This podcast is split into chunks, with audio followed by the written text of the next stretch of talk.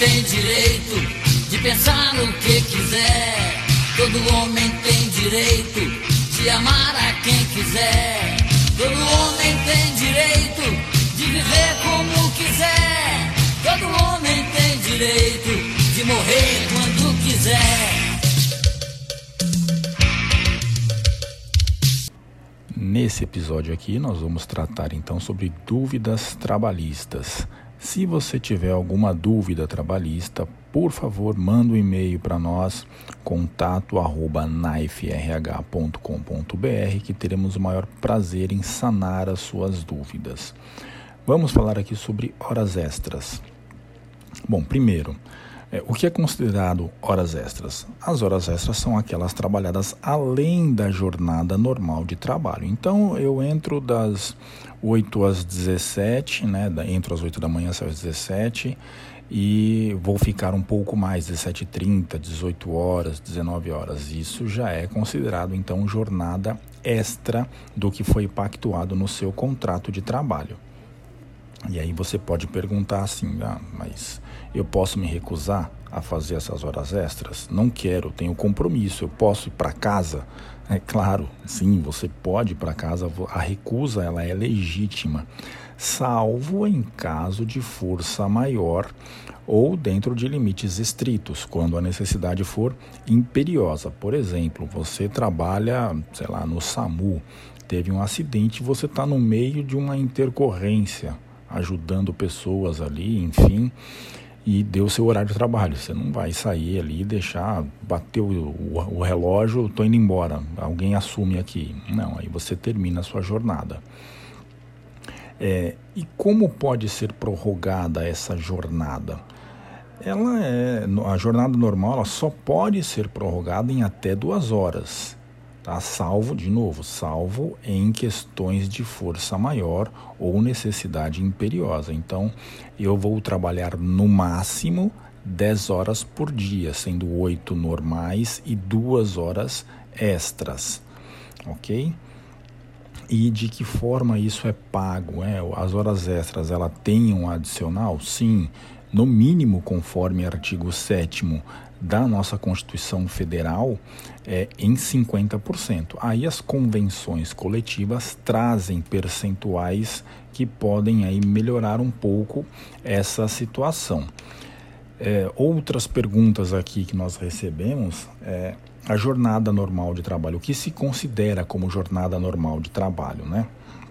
Vamos lá, a jornada normal de trabalho é, é o espaço de tempo durante o, o, o curso laboral. Então, de novo, a jornada normal é aquela, entrei às 8 e saio às 17. Esse espaço entre as 8 e as 17 é a minha jornada de trabalho.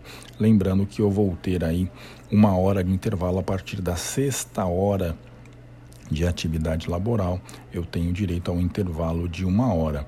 A minha jornada vai compor 44 horas semanais, 8 horas diárias e 44 horas semanais.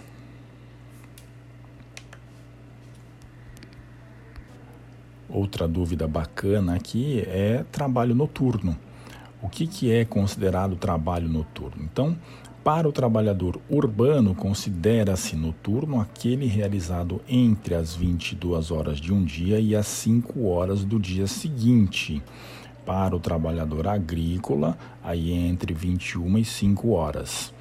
Para o trabalhador pecuário, das 20 às 4. Então, nós temos aí algumas categorias de, de trabalho e, na maioria, são os trabalhadores urbanos, e aí é das 22 às às 5 da manhã.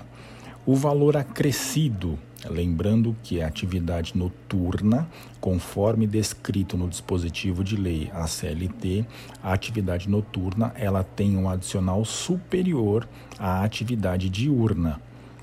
Então é acrescido um valor de no mínimo 20%, é, exceto se executado em revezamento semanal ou quinzenal. Então, nós temos aí algumas exceções, mas a maioria. Entrei às 22, sou trabalhador urbano, entrei às 22, vou sair às 5 da manhã, vou sair às 6 da manhã. Então, você tem um adicional noturno pago sobre a sua hora diurna, ok? A lei do forte. Essa é a nossa lei do mundo. Faz o que tu queres, Faz isso, nenhum outro dirá não. Pois não existe Deus senão homem. Todo homem tem direito de viver a não ser pela sua própria lei. Um outro tema interessante aqui para nós abordarmos é a questão das férias. Quando tenho direito às férias? Nós temos dois períodos dentro do direito trabalhista em que nós tratamos férias: o período aquisitivo, aquele em que você adquire direito de usufruir das férias, e o período concessivo.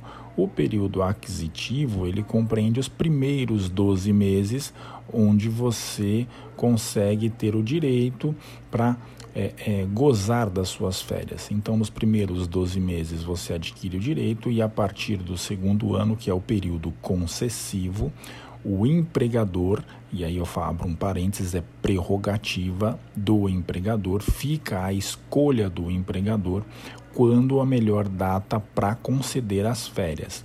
Não vou tirar as férias no momento em que eu quero, mas ter no momento em que o empregador entender ser mais benéfico para a empresa. Tem as suas exceções, em caso de estudante, em caso de eh, algumas convenções coletivas trazem para que dê para que dê preferência que as férias coincidam com férias escolares, enfim, aí o empregador adota as suas estratégias com base no seu capital humano. Então eu tenho o período aquisitivo, adquiro meu direito a férias e o período concessivo é onde eu vou gozar, onde eu vou usufruir dos 30 dias de férias. Faltei durante o meu período aquisitivo. Eu vou vai interferir nas minhas férias? Depende, se você tiver acima de cinco faltas, começa aí já ter uma interferência nas suas férias. Então, se o trabalhador faltar entre 6 e 14 vezes, ele terá direito a 24 dias corridos. Se ele faltar entre 15 e 23 dias, ele terá direito a 18 dias corridos de férias. Se ele faltar entre 24 e 32 dias, terá direito a 12 dias corridos de férias. E se ele faltar acima de 32 dias ao longo do período aquisitivo, ele já perde o direito às férias.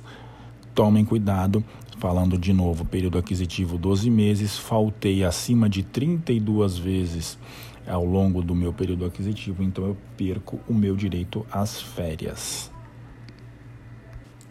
Para a gente fechar o nosso episódio aqui, vamos falar sobre sanções disciplinares de maneira breve, depois a gente se aprofunda mais no tema, porque é um pouco mais complexo. Nós temos aí algumas dúvidas que é é, preciso então, empregador pergunta, preciso então respeitar o que se chama de escala pedagógica para só daí chegar numa eventual justa causa do meu empregado? Não.